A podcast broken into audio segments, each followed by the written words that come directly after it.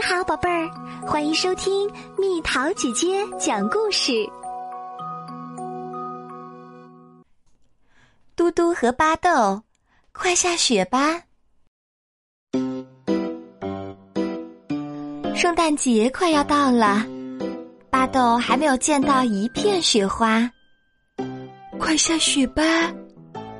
他充满渴望的向天空祈求，一定要下雪啊！他的朋友嘟嘟更关心的是另外一件事儿，他想在圣诞节给巴豆一个惊喜，一份比往年都要好的礼物。他知道，最好的礼物通常是自己亲手做的、独一无二的东西，不是谁都可以在商店里买到的玩意儿。有一年，他给巴豆做了一架鲜红色的雪橇，他们把它命名为“沃哥的号”。还有一年，他送给巴豆一盆神秘的盆栽，他们等了半个冬天，看它如何开花。去年圣诞节，他送给巴豆一艘真正的木筏“睡莲女王号”。足够两人坐下。他们等不及到春天，就让它下水了。可是到了今年，嘟嘟真的是被难住了。巴豆喜欢待在家里，他是一位厨师，一位园丁和一位画家。他喜欢树、鸟和自己家的后院儿。给这样一位老朋友送什么样的圣诞礼物才合适呢？当然，同样的问题也在困扰着巴豆。有一年，他为嘟嘟织了一件像知更鸟蛋那么蓝的毛衣；有一年，他送给嘟嘟一个练平衡的紫色球；还有一年。巴豆做了一个巨大的圣诞布丁，他们开心的吃了整整一个月。巴豆非常了解嘟嘟，他的朋友喜欢远足、冒险和陌生的地方，喜欢地图、装备和变化无常的气候。他勇敢有胆量，总是那么快乐。他是自己最好的朋友。今年该送什么给这位老朋友呢？巴豆打电话给表妹奥比尔，征求她的意见。他说：“最好是一个能抱在怀里的小东西，比如亲手做的玩具娃娃。”送给嘟嘟吗？巴豆问。我觉得他会喜欢的。奥比尔甜蜜的回答道。嘟嘟打电话给奥比尔，问的也是同样的问题。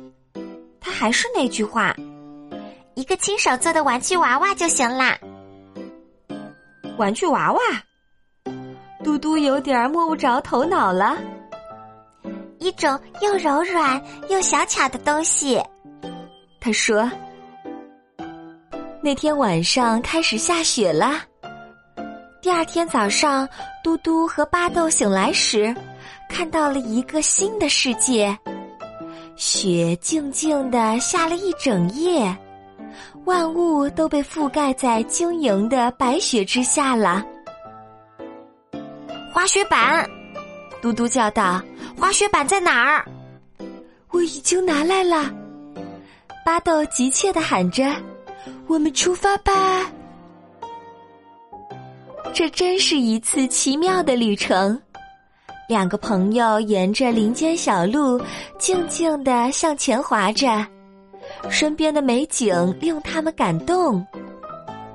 当他们停下来休息时，巴豆说：“我真希望能把这个早上带走，放到口袋里，永远的保留它。”我也是，嘟嘟赞叹道：“太美啦。”可到了晚上，又开始下起了大雨。哦不！巴豆抗议道：“第二天，壮观的雪景都不见了，我简直不敢相信。嘟嘟皱起了眉头，我也不敢相信。巴豆难过的说：“我已经准备好去滑雪的。”他顿时没了精神。圣诞节也快到了，不管下不下雪，它还是近在眼前了。于是，两个朋友又兴致勃勃的忙碌起来。嘟嘟把自己关在地下室的工作间里，所有的业余时间都花在了礼物上。他终于有了一个灵感，而巴豆则藏在阁楼上，埋头忙碌着。到了圣诞夜，两个朋友从工作间里出来了，各自带着一个包装漂亮的东西。你想不想现在就打开礼物？嘟嘟问。我们等到明天吧。巴豆说。等奥比尔来。在窝的哥哥窝哥的，圣诞节的早晨充满了期待。奥比尔很早就到了。因为他最小，所以第一个打开了礼物。你们怎么知道我想要什么？他既惊喜又感激。只不过是幸运的猜到了。巴豆说：“你给他们起个名字吧。”嗯，奥比尔说：“我先要分清楚他们谁是谁。”一个可能是嘟嘟，另一个可能是巴豆。哪个是巴豆呢？巴豆问。哪个是嘟嘟呢？嘟嘟问。我告诉你们吧。奥比尔回答说：“他们两个是最好的朋友，只不过性格不一样。”哦，两个朋友一起说。圣诞节快乐！嘟嘟满脸笑容的把一个大大的礼物送给了巴豆。他的朋友小心翼翼的拆开了包装。我喜欢它，巴豆说：“我自己做的。”嘟嘟得意的说：“我知道，不管下不下雪，它都可以当雪橇来滑。”我们今天就去滑吧，奥比尔说。也祝你圣诞节快乐，巴豆说着送上了他的礼物。嘟嘟还想保持镇定，可他按耐不住了。这是你和我，巴豆害羞地说。他又补充道：“那个下雪天，我们在树林里。”太完美了，嘟嘟说。他朝后退了一步，欣赏着好朋友的作品。我们在里面。这幅画上面还写着“你和我”。